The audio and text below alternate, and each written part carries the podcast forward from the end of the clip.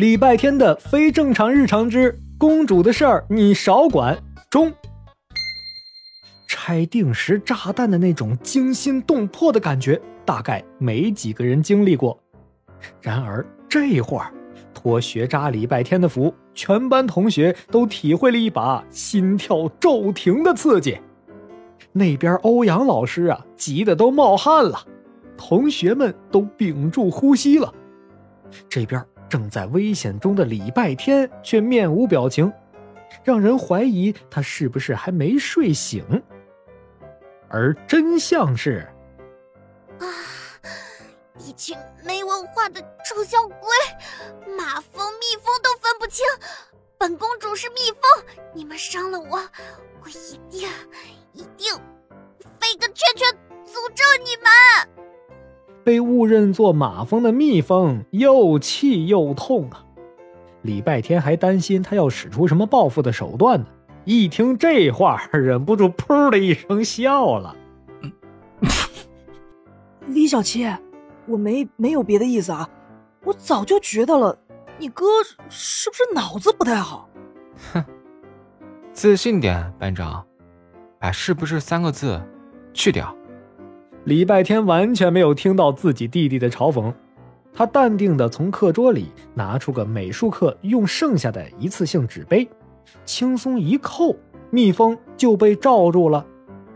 谁把灯关了？谁干的？本公主命令你马上开灯！礼拜天做了个把纸杯往地下扔的动作，又踩了两脚，危机解除。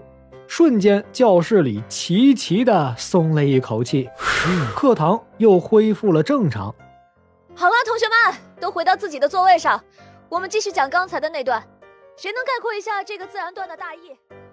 在所有人把注意力都放回到欧阳老师身上时，礼拜天悄悄低下头：“安静点儿，下课了就放你出去。”哼。你这种小孩我见多了，你就是想把我抓起来，然后拔掉我的翅膀，扯下我的毒针，看我慢慢死掉。告诉你，你要是敢碰我，我就跟你同归于尽。原来礼拜天之前踩的呀是空纸杯，蜜蜂被他不动声色地拨到课桌里了。可是蜜蜂并不领情，它倔强地亮着他的毒针，仿佛那是他最后的武器。礼拜天没多说什么。翻翻口袋，又翻翻书包，终于找到了他想要的东西——糖果，你吃吗？草莓味的。